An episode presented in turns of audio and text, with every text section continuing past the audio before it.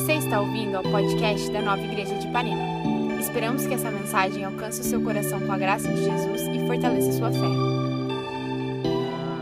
Eu queria dizer para vocês que, até para a gente começar, às vezes a gente tem uma expectativa de algo que Deus vai fazer. E a gente precisa se lembrar, e uma coisa que Deus estava falando comigo aqui, muitas vezes a nossa expectativa é algo da alma. Tem a ver com, pai, eu quero sentir melhor, eu quero sentir a sua presença, eu quero sentir aquele calafrio, eu quero chorar. E a alma, é, ela é, é, foi feita por Deus e nós, fomos nós somos seres que têm alma e a gente não nega a alma, mas a fé bíblica é uma fé que primeiro ela crê e depois ela vê. A fé bíblica é uma, é uma fé que ela se move com certeza na promessa e depois a alma segue.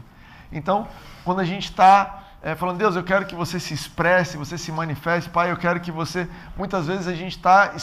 Na verdade, a gente quer dizer assim, Pai, eu quero sentir na minha alma que você está aqui. E o, o que Deus nos convida a fazer é dizer assim, Pai, mesmo que eu não esteja sentindo você aqui, eu sei, porque a tua palavra diz, que você nunca vai me abandonar, eu tenho certeza que você está comigo eu vou agir em fé. Eu tenho certeza que existe poder para cura aqui nesse lugar, sentindo ou não sentindo. E essa fé bíblica, essa fé que se baseia, né, como a gente cantou, ancorada nas promessas de Deus, essa fé, ela faz a nossa alma se alinhar. Daqui a pouco você vai sentir, daqui a pouco você vai ver, daqui a pouco os sintomas vão passar, daqui a pouco o relacionamento vai mudar, as palavras vão mudar, teu coração vai aliviar, mas primeiro a gente crê. A gente vive pela fé a gente dá os passos pela fé. Por quê? Porque está escrito. Porque foi dito e porque é fiel aquele que prometeu. Amém? Então a minha expectativa para um bom culto, a minha expectativa para que Deus alcance você na sua casa, minha expectativa para que a gente tenha avanço aqui, ela está em me sentir super bem, eu estou me sentindo maravilhosamente bem. Aqui essa sala tem uma luz né, de fora, uma coisa assim, oh, tipo anjos, né? Mas não está baseado nisso. A minha expectativa está baseada na palavra de Deus, naquilo que Deus tem prometido para nós, naquilo que Deus vai fazer na minha vida, na sua vida. Amém? Isso tem nada a ver com o que eu vou pregar. Isso foi free, foi é, trailer. Você que não vai ao cinema há muito tempo, quando a gente ia no cinema, antes do filme, passava um trailer de outro filme. Quem sabe isso aqui é uma outra série. Hoje eu quero falar sobre é, a cruz de Cristo, e o título chama Crucificados com Cristo. Sabe, tudo que Deus faz é surpreendente. Tudo que Deus faz é surpreendente. Se você lê a Bíblia, é lógico que você lê a Bíblia sabendo assim: caramba, que povo bobo, eles não sabiam que Deus ia abrir o mar. Legal. Quando você, eles estavam lá na frente do mar, nunca ninguém tinha aberto nenhum mar.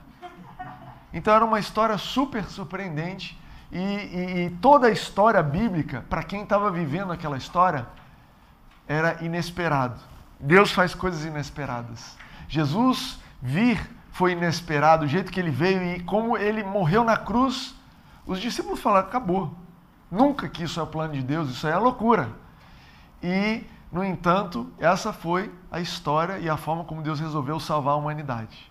Morrendo, levando Jesus, o filho dele, o único, para morrer na cruz. E ah, eu me lembro da primeira vez que eu contei essa história para alguém que nunca tinha ouvido essa história. Você se lembra disso? Não sei se vocês já se lembram, a gente vive numa cultura super cristã, né? Mas quando eu era mais novo, eu vivia, eu fiz um intercâmbio para os Estados Unidos e eu fui morar numa estação de esqui. Então eu tinha bastante tempo para orar, durante a semana tinha pouca gente esquiando. E eu ficava, dividia meu quarto com outras pessoas de outros países e eu me lembro de sentar. Tudo certo? Me lembro de sentar na minha cama e orar. E um dia, quando eu abri o olho, tinha um amigo meu sentado na minha frente. Eu já falei para ele aqui, o nome dele é Bob. Né? O apelido dele é Bob, o nome dele é Slobodan. Ele é da Macedônia. E o Bob estava sentado olhando assim para mim. Aí eu abri o olho, né, depois de orar, e ele falou: O que você está fazendo? Eu falei: Estou orando. Aí ele: O que, que é isso? Eu falei: Estou falando com Deus. Aí ele: Que Deus? Tem ninguém aqui, Timóteo. Não, estou falando com Deus. E ele te ouve? Uhum. E ele te responde? Responde. Mas eu estou aqui e não tem ninguém falando. O que, que você está falando, Timóteo? Que papo é esse de maluco que você está de olho fechado um tempão falando com ninguém? Cara, existe um Deus que fala e ele vive dentro de mim. Quê? Deus vive dentro de você? E aí eu fui contando a história e ele foi ficando chocado. Cara, esse Deus mandou um filho. Que esse Deus tem um filho e esse filho veio. E esse filho veio e morreu. Falei, cara, que história de maluco. Nunca tinha ouvido falar da história de Jesus. E eu contei a história toda para ele, ele levantou e falou: Você é doido.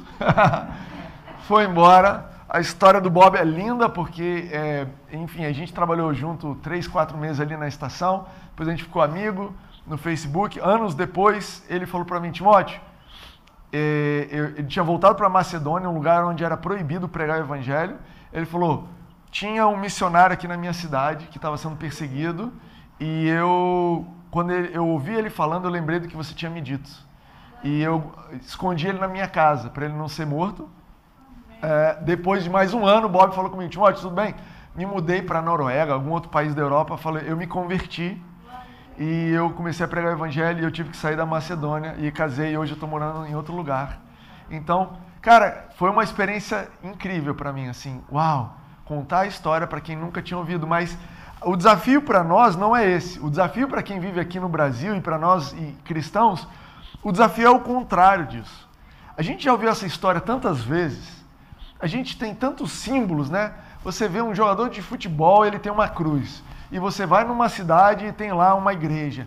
E você vê teatro falando sobre Jesus e tem vira e mexe tem filme fazendo referência sobre o filho do Deus que vem, que morre, que salva. Essa essa história virou tão simbólica e ela é tão mencionada e de uma história real ela virou simbólica e de simbólica ela virou lendária e de lendária muitas vezes ela virou vazia. E o nosso desafio é olhar para a cruz, olhar para a história da cruz, olhar para o que Jesus fez e recuperar a verdade que tem ali. Então eu queria é, falar com vocês nessa série sobre o poder da cruz, porque Paulo ele diz assim, olha, quando eu fui estar com vocês escrevendo para Coríntios, ele falou, eu não fui com sabedoria humana. E Paulo sabia tudo sobre Bíblia, falava grego, hebraico, aramaico, ele sabia o latim, ele poderia falar muita coisa e ele falou, olha, eu quis não saber nada a não ser a cruz. Para quê? Para que a fé de vocês fosse baseada em Cristo e só em Cristo Jesus. E a verdade é que uh, o diabo faz de tudo para nos tornar ignorantes ou nos tornar confusos, para que tenha incredulidade no nosso coração a respeito da cruz, porque ele sabe que se eu e você soubermos o que aconteceu naquela cruz, não tem nenhuma chance da gente não sair vitorioso e ele sair derrotado. Ele sabe que se você lembrar o que aconteceu na cruz e o que Jesus fez naquela cruz, é um fato que ele tenta apagar. Não, é, não, isso aqui é uma lenda, não sei, não lembro.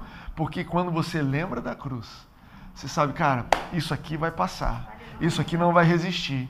Esse sintoma não é de nada. Essa situação não é de nada. Porque Jesus já me resgatou. Então, eu quero trazer essa série para a gente estar tá reforçando, reforçado nisso. Uh, e aí eu quero falar, né, eu pretendo fazer uma série em três dias. Hoje eu quero falar um pouquinho sobre a gente morreu naquela cruz com ele. E eu não sei se você sabe, mas aquela cruz era a nossa cruz. Você sabia que Jesus morreu na sua cruz, não era a cruz dele? Já ouviu falar, talvez, na Bíblia, né? É, tem um versículo, tem versos na Bíblia que falam assim: se você quiser me seguir, carrega a sua própria cruz, não é isso? E você tem isso em Mateus, Marcos e Lucas. E é curioso, se você se apegar nisso, você vai pensar assim, cara, eu tenho uma cruz minha para carregar. E aí você vai pensar o quê? Que Jesus estava carregando a cruz dele. Mas é, não tem nada a ver com isso. É, Marcos 8 é um dos lugares que a Bíblia fala sobre isso, e Mateus 10 é um outro, diz assim: Quem não tomar a sua própria cruz e não me segue, não é digno de mim. E o que, que Jesus estava falando naquele momento era o seguinte: olha, se você quiser fazer alguma coisa para ser salvo, se você acha que você pode salvar a você mesmo, se você acha que pelos seus méritos, né, pela sua dignidade, né, sempre ele fala esse negócio de carregar sua própria cruz, num contexto de, ah, você quer se salvar? Então tá bom. Para você ser um salvador, você vai ter que carregar a sua cruz. Para você ser um salvador, você vai ter que morrer desse jeito. E era Jesus, ao mesmo tempo, dizendo: olha, vocês são incapazes de se salvarem. E ao mesmo tempo dizendo: a salvação de vocês vai vir através de uma cruz. A cruz de vocês, mas não são vocês que vão morrer ali. E isso me lembra a história de daqueles meninos na Tailândia, né? Acho que uma série anos atrás eu falei sobre isso na época que estava acontecendo, Não sei se vocês se lembram, né? De um, de um grupo de meninos, jogadores de futebol, entraram numa caverna e aí começou a encher, e eles começaram a andar, e aí no final estava um drama mundial tentando salvar os meninos. Vocês se lembram? Eles estavam a 4 quilômetros de distância da entrada da caverna. Sem luz, sem água, aliás, água tinha bastante, sem comida, sem nenhuma condição de ser salvos. E eu achei interessante essa história na época porque era muito nítido que nenhum daqueles meninos era capaz de se salvar. Na verdade, o mundo inteiro se mobilizou, é, mergulhadores profissionais tiveram que ir passando o, a, o trajeto, iluminando. Um mergulhador morreu no caminho, no processo. Quer dizer, era uma situação onde claramente os meninos eles só podiam sentar e reconhecer, olha, ou a gente vai ser salvo ou acabou. Eu não estou a quatro metros do chão. Eu não estou ali, não é um empurrãozinho. Eu estou a quatro quilômetros de profundidade, de distância da entrada. Eu estou a várias cavernas de distância. Ou vai ter uma operação para me salvar, ou eu estou liquidado.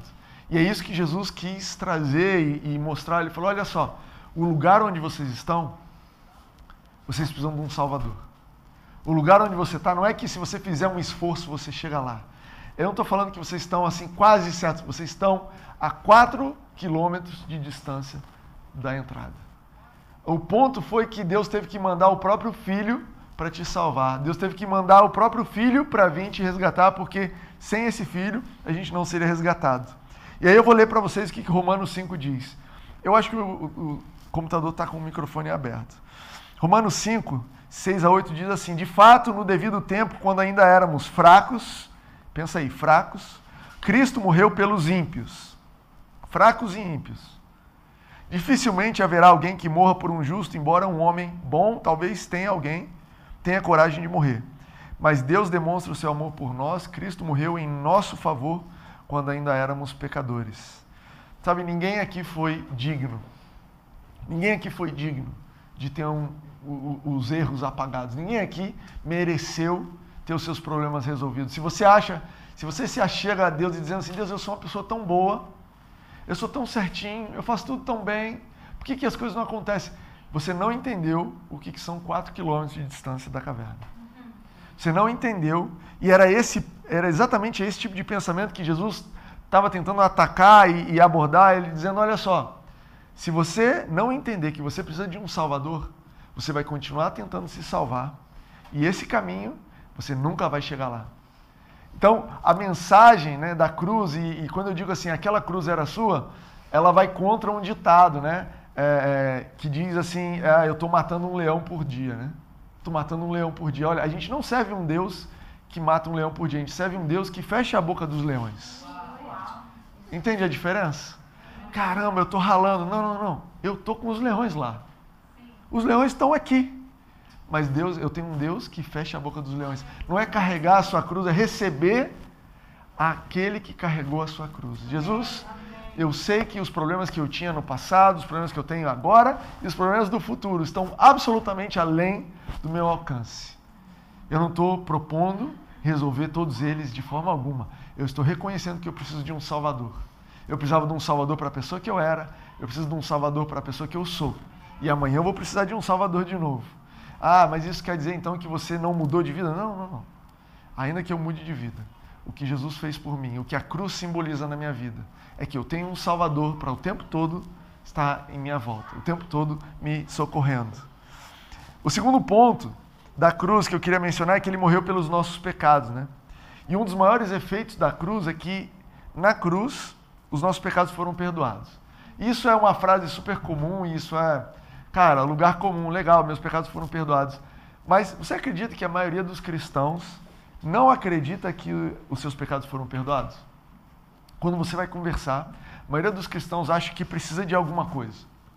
Tudo bem, Jesus morreu na cruz, mas eu tenho que mas eu tenho que fazer por onde? Mas eu tenho que confessar, mas eu tenho que fazer, mas eu tenho que mudar. E é incrível porque é, se Jesus foi incapaz, com a sua morte, de te libertar, você está dizendo o seguinte: Jesus, você é muito bom, mas você precisa de uma ajudinha. Jesus, você é fantástico, você é o, o Filho de Deus, o poderoso, é, o santo, mas Sem o Timóteo te ajudando, você não ia conseguir, hein, cara? Mas eu estou aqui, graças a mim. Né? É isso que você está dizendo. E olha o que a Bíblia diz. Colossenses 2, 13 e 14 diz sobre isso. Quando vocês estavam mortos em pecado e na incircuncisão da, da carne, mortos em pecado, incircuncisão da carne quer dizer, vocês não estavam nem participando da aliança com Deus. Deus os vivificou com Cristo. Ele nos perdoou todas as transgressões. Isso aqui já seria suficiente, ok? Ele nos perdoou todas as transgressões. Pronto, já peguei isso aqui e eu creio. Mas olha o que mais que ele diz. E cancelou a escrita de dívida que consistia em ordenanças e que nos era contrária. Ele a removeu pregando-a na cruz. Sabe o que Jesus fez? Ele não só pegou as nossas transgressões, os nossos pecados, e ele limpou, ele falou assim: ó, essa lei, essas ordenanças, essa, essa declaração de dívida que existia contra você, eu também estou pregando ela na cruz.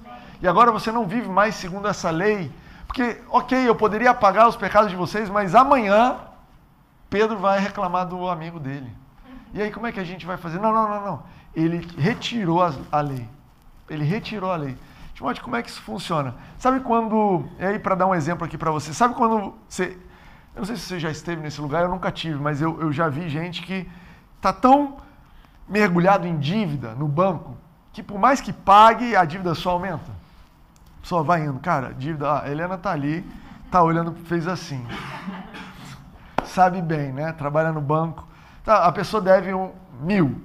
No, trabalha, trabalha, trabalha, no final do mês pagou cem Final do mês, quanto que ela deve? Mil e dez. Meu Deus, eu paguei 100, era para nós. Não, mas os juros agora aumentou. Aí trabalha, trabalha, trabalha, paga 50. Deve quanto? 1.150. O escrito de dívida que existia contra a gente, a lei, ela, ela funcionava dessa forma. Ela te prendia no pecado, de tal forma que quando você falava assim, agora eu sou fiel à minha esposa. Ah, mas você sonegou o imposto. Eita, peraí, então agora eu sou fiel à minha esposa, deixa eu correr aqui e não sonegar o imposto. Agora parei de sonegar o imposto.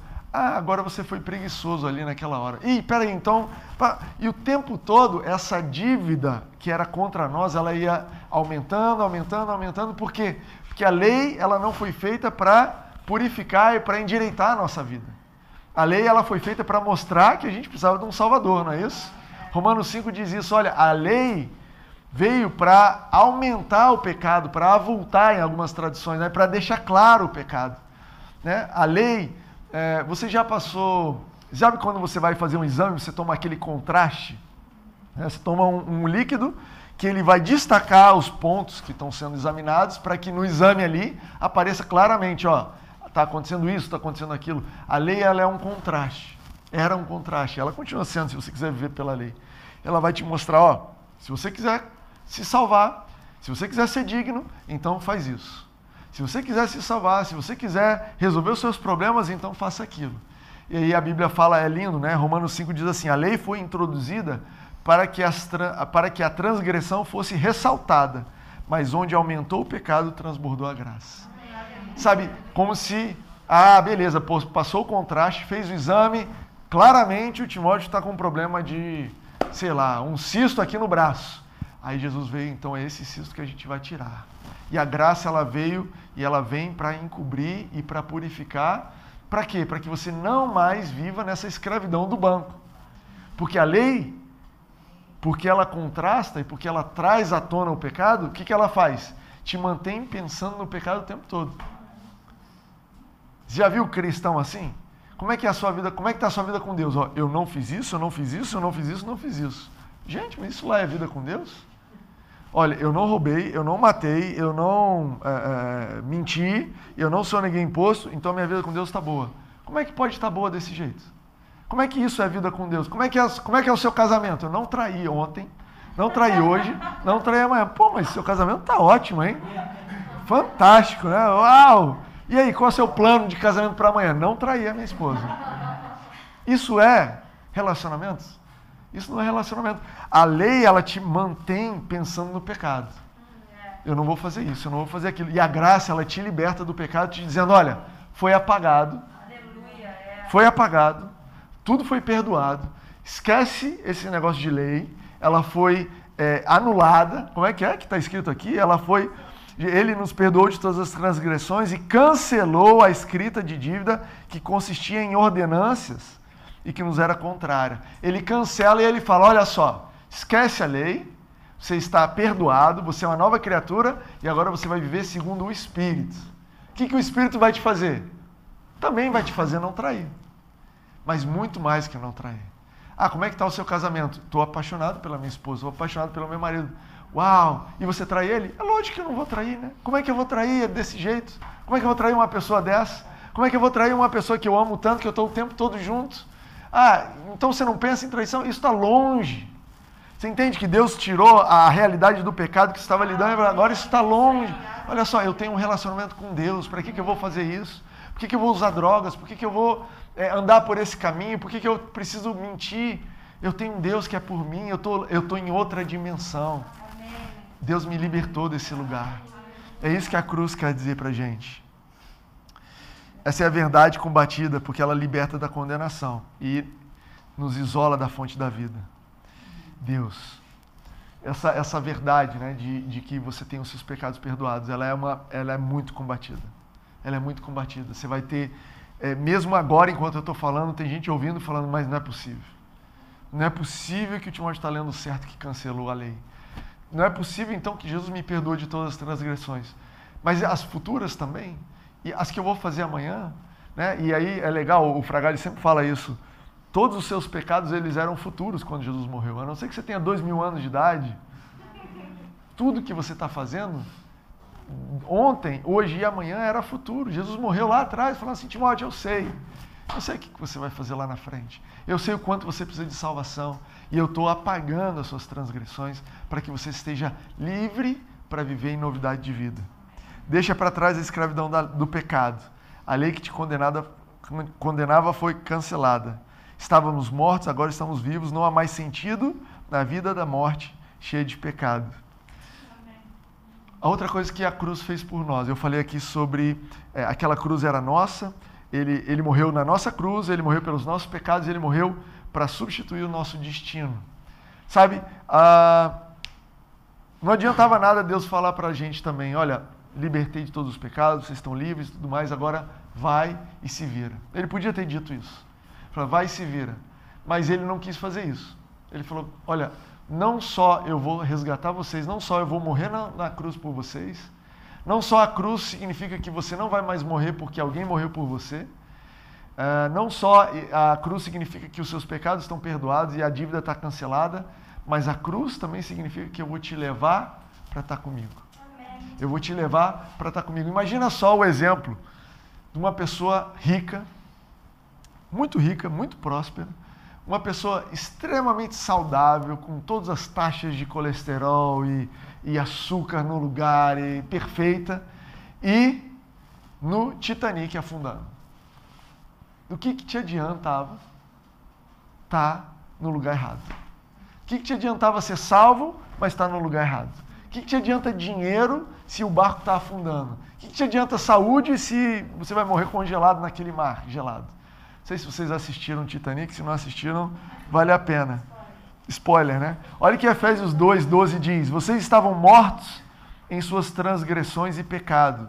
Efésios 2:1 diz isso, 2:12 depois ele diz: Vocês eram estrangeiros quanto à aliança de Deus, sem esperança e sem Deus no mundo.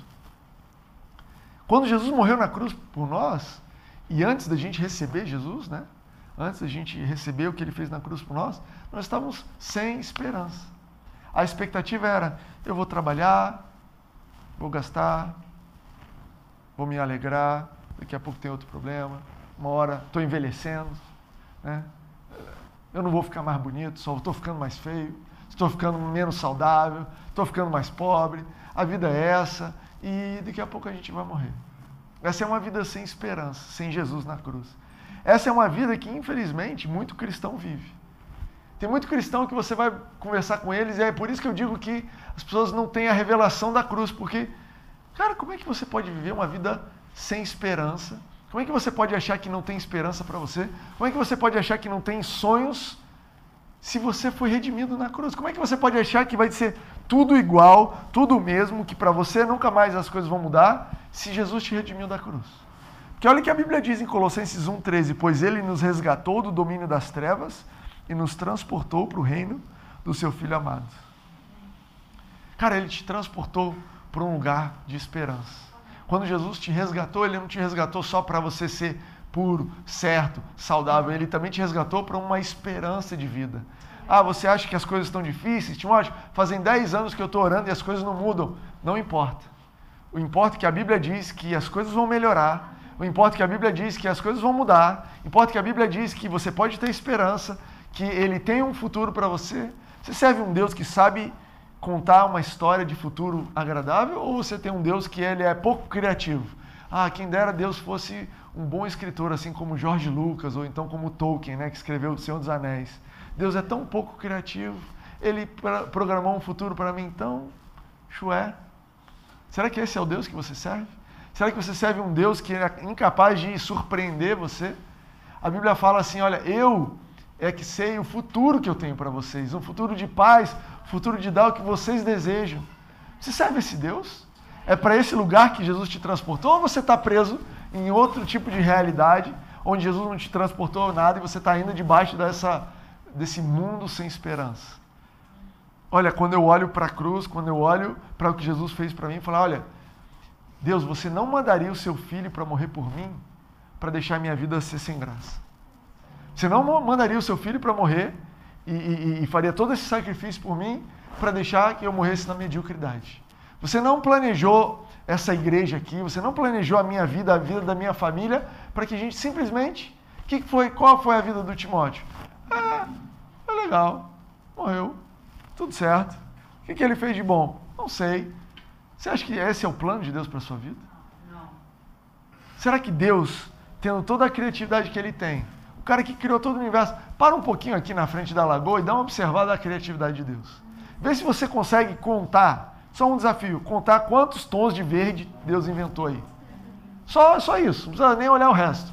Sim, será que são 10? Será que são 20? Será que são 100 tons de verde que ele inventou? Tipo assim, cara, esse verde não é suficiente. Inventa outro verde aí, a gente vai precisar fazer um, um contrastezinho. Agora outro verde ali. Agora bota uma sombra. Agora um raio de luz. Uau! Agora tem verde suficiente para mim. Esse é o Deus que você serve. Esse é o tipo de criatividade que ele tem. Será que ele pegou essa criatividade toda e quando olhou para você falou: Você vai ser só cinza? Um tom de cinza.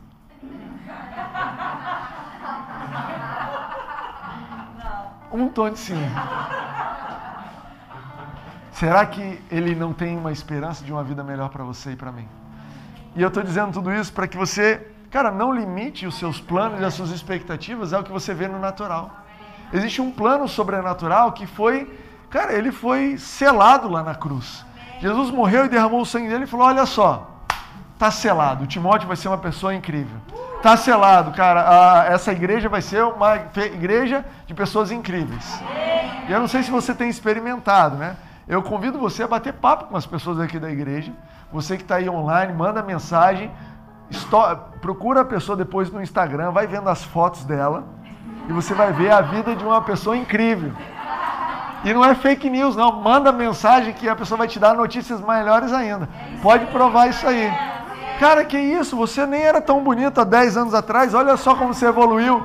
Cara, Jesus me transportou do reino das trevas para o reino do seu filho amado. Eu tenho expectativa de ficar mais bonito, eu tenho expectativa de ficar mais feliz, eu tenho expectativa de viver mais em paz. Eu tenho expectativa de avançar, de uma família que progride. Uau! De uma carreira que está avançando. Timóteo, vai avançar do jeito que você quer? Não. Graças a Deus não é do jeito que eu quero. Você pode dizer isso, graças a Deus não é do jeito que eu quero. Se fosse do jeito que eu quero, eu estava em Goiânia até hoje, comendo pamonha. Era o máximo que eu conseguia sonhar. Você entende isso? Deus tem mais para você?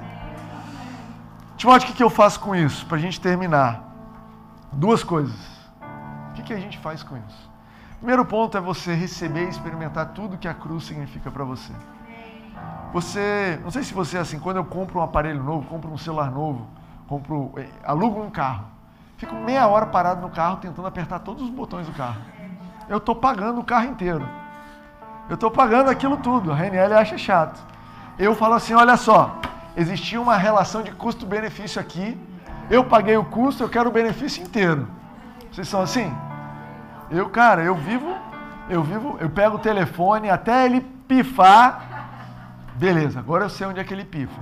Agora volta lá, a garantia e volta. Eu quero o benefício inteiro. Cara, Jesus pagou o custo inteiro pela sua vida. Você vai viver menos do benefício que ele tem para você? Cara, tem gente que para no ponto, olha, Jesus me salvou da caverna. Eu estava lá a 4 quilômetros e tá bom. Legal, isso é um bom lugar para você ir, né? Eu estou salvo, eu vou para o céu, eu não vou para o inferno. Maravilhoso. Outros vão além. Além de ser salvo, eu quero viver uma vida longe do pecado. Você entende que existe a diferença? Existe a pessoa, olha, eu vou para o céu, mas aqui na terra tá ruim. Aqui na terra estou escravo. Não entenderam que a gente pode ver o céu na terra. Então outras pessoas falam, não, além de ser salvo, eu estou livre do pecado, eu vou viver um relacionamento com Jesus que eu estou, eu vou levar a sério essa coisa de abandonar. Se Deus está falando não faz, é porque não é bom para mim. Isso está me desconectando, está me impedindo de avançar.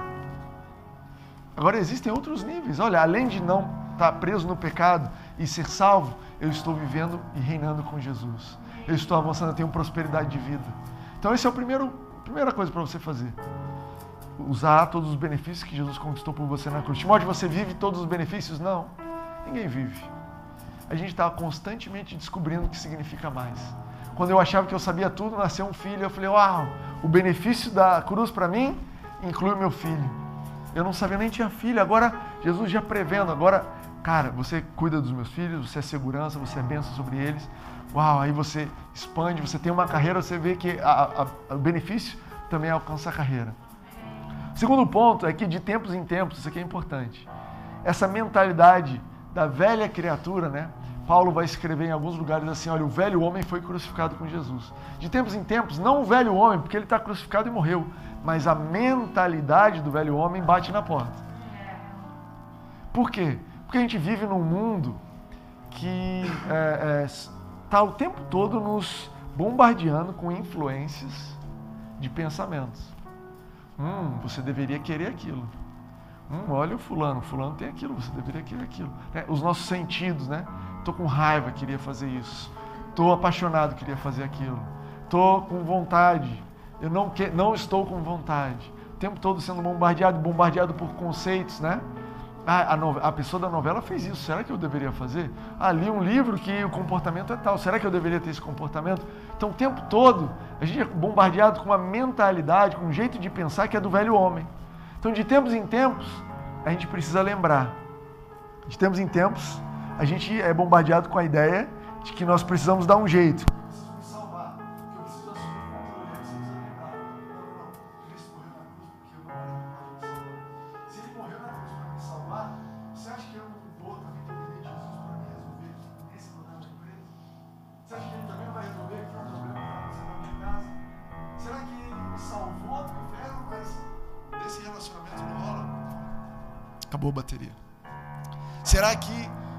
Salvou do inferno, mas ah, dessa, desse sintoma, dessa doença, ele não conseguiu me salvar? De tempos em tempos a gente precisa lembrar: eu não vou assumir o controle. Por quê? Porque ele me salvou. Assumir o controle significa eu tentar me salvar a 4 quilômetros de distância. Mas a, a, cultura que a gente vive diz assim: assume o controle. O que, que você está fazendo? A Bíblia fala Onde é que é isso? Se é 2 Coríntios 10. Romanos 10. Fala assim: que eles não confiaram em Deus e por isso assumiram o controle. Versão a mensagem. Eles não confiaram em Deus, por isso assumiram o controle. A mentalidade do velho homem diz: você precisa assumir o controle. Deus não está fazendo nada a seu respeito. Lembra da história de Abraão? Depois de mais ou menos uns 10 anos esperando a promessa de Deus, resolveu fazer um filho para ajudar Deus. Tem lá a história, vai ler. Vai ler a história de Abraão assumindo o controle e falando: Deus, apesar de você ser todo poderoso, me dá um filho você não consegue. Vou fazer um filho aqui com a egípcia e a gente resolve isso. Vai vendo o problema. De vez em quando, a ideia do pecado volta, né? O pecado não é tão ruim assim. Eu preciso desse alívio. Qualquer área, um alívio físico, um alívio emocional. Eu preciso, cara, eu preciso ligar para essa pessoa e ofender ela de volta. Ela tá achando que vai ficar assim? Ele tá achando que vai ficar assim? É um alívio, eu não estou me segurando. É uma mentalidade do velho homem. E aí a gente precisa lembrar: Jesus já me livrou desse tipo de vida. Jesus já me libertou. Eu não vivo mais por isso, eu não preciso mais disso. Isso aí só vai me impedir de me abastecer na real fonte de alívio. Você quer alívio? Você precisa de alívio. Eu também preciso de alívio o tempo todo. Mas existe uma fonte de alívio eterno, saudável, sustentável. Aquele alívio que não vai te dar mais fome amanhã, pelo contrário, que vai permanecer. De tempos em tempos a gente é tentado com a ideia de culpa, né? Logo em seguida do pecado vem a ideia de culpa, de condenação, de que você não merece estar com Deus. Também é a mentalidade do velho homem. A gente precisa lembrar da cruz. Jesus já morreu para que eu não carregue culpa comigo. Romanos 8 diz: Agora, aqueles que estão para aqueles que estão em Cristo, nenhuma condenação há. Mas Timóteo, eu fiz, eu fiz, eu fiz. Pois é. O que você fez é maior do que o que Jesus fez na cruz? Se foi, me ensina, me explica. Porque até onde eu sei, lendo a Bíblia, o maior ato da humanidade foi o que ele fez na cruz. Até onde eu sei, o que ele fez na cruz engloba qualquer coisa que você e eu tenhamos feito até onde eu sei. De vez em quando a ideia de estar sobre ideias de que a doença vai te dominar, de que a escassez vai te dominar, de que o pecado, de que a maldade vão te dominar. Elas vêm, você precisa lembrar, eu não estou mais no reino. Eu não estou mais escravo do diabo, agora eu estou transportado para o reino do seu filho amado. Amém? Eu queria finalizar lendo só Gálatas 2:20, diz assim: "Fui crucificado com Cristo fui crucificado com Cristo. Isso é Paulo dizendo. Isso precisa ser a nossa confissão de fé o tempo todo. Eu fui crucificado com Cristo. Assim já não sou eu quem vive, mas Cristo que vive em mim. A vida que agora vivo no corpo, vivo pela fé no Filho de Deus que me amou e se entregou por mim. Quem você vê andando aqui mais não é mais o Timóteo. Quem você está vendo andando para cima e para baixo não sou mais eu, é Cristo vivendo em mim. Jesus, você está vivendo em mim? eu estou sentindo esse problema, eu estou vendo isso, mas eu morri lá na cruz, graças a Deus. Aquela cruz era minha, e agora é você que vai viver, você que vai avançar, você que vai cuidar. Amém? Se vocês puderem ficar de pé, vamos cantar? Estão prontos para a gente cantar? Eu quero te encorajar a, enquanto a gente canta, fechar os seus olhos, você que está aqui, você que está em casa, e, cara, simplesmente assumir e perceber essa verdade eu fui crucificado com Cristo. Ele me salvou, ele apagou os meus pecados. Eu fui crucificado com Cristo. Eu não preciso mais me preocupar. Eu não preciso mais ser escravo do pecado. Eu não preciso mais ficar com medo de um futuro que não vai acontecer. Eu posso receber aquilo que Cristo tem por mim.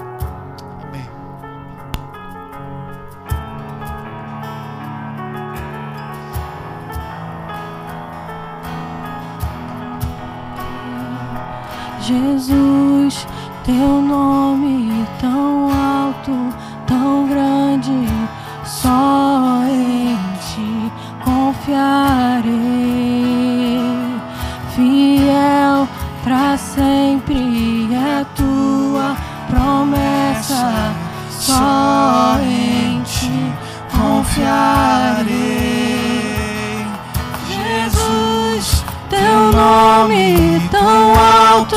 Tão grande, só em ti confiarei.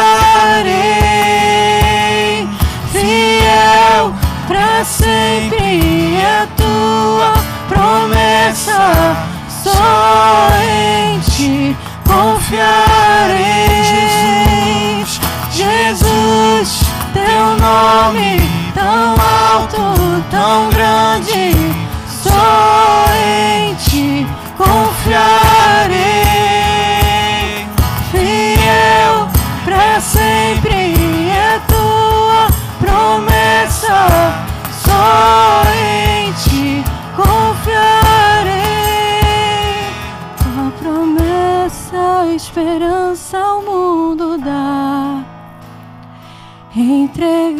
fizeste tudo para nos salvar.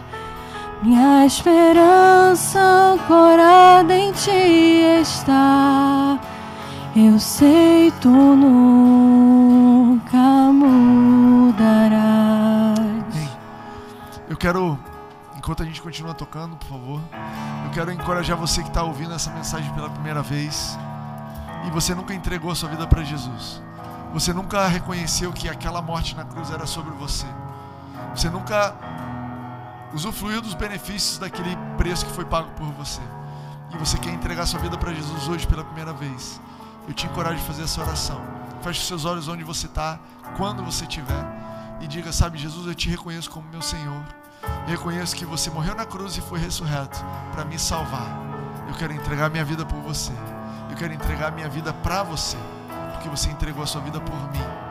Eu quero ser uma nova criatura. Obrigado pelo perdão dos meus pecados. Obrigado porque a minha velha criatura vai ficar ali, para que eu tenha uma novidade de vida. Receba essa salvação. Receba isso onde você está. Eu quero orar também por você que é cristão há tanto tempo e parece que essa realidade da cruz ficou distante de você. Orar por você que sente que, cara, eu preciso dessa realidade da cruz. Eu preciso me lembrar todos os dias que eu tenho um Salvador. Eu preciso deixar esses ataques de, de ansiedade para trás. Eu preciso deixar de ser uma pessoa preocupada. Eu preciso deixar de ser uma pessoa que carrega culpa. Eu preciso deixar de ser uma pessoa desanimada, sem expectativa de futuro. Eu preciso abraçar, abandonar essa mentalidade de quem não sabe o que a cruz significa. Eu preciso agarrar o que a cruz tem para mim. Eu quero orar com você, recebendo uma orientação do Espírito Santo no teu coração nesse momento. Espírito Santo, eu sei que você está aqui e a tua palavra diz que você foi dado para que nós saibamos tudo aquilo que nos foi dado gratuitamente por Cristo. Faz o teu, continua fazendo a tua obra nos nossos corações, nos convencendo daquilo que Jesus já fez por nós. Traz à tona, traz, deixa claro como Jesus é capaz de resolver. Deixa claro como é, Jesus está atuando, como assim como a obra dessa casa.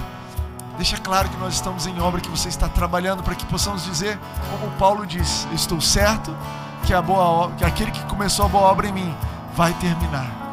Estou certo que Jesus está atuando, estou certo que as coisas estão avançando. Eu estou certo que eu não estou vendo, na superfície parece que está tudo igual, mas debaixo da superfície eu creio pela fé que Deus está agindo, Deus está atuando. Fica firme, se apega nessas promessas, se apega nessa certeza.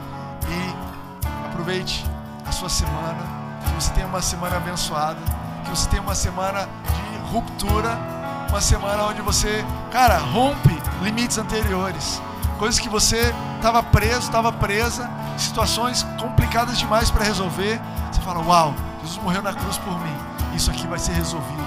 Eu vou confiar, eu vou colocar o controle nas mãos de Jesus e vou viver uma semana abençoada. Amém?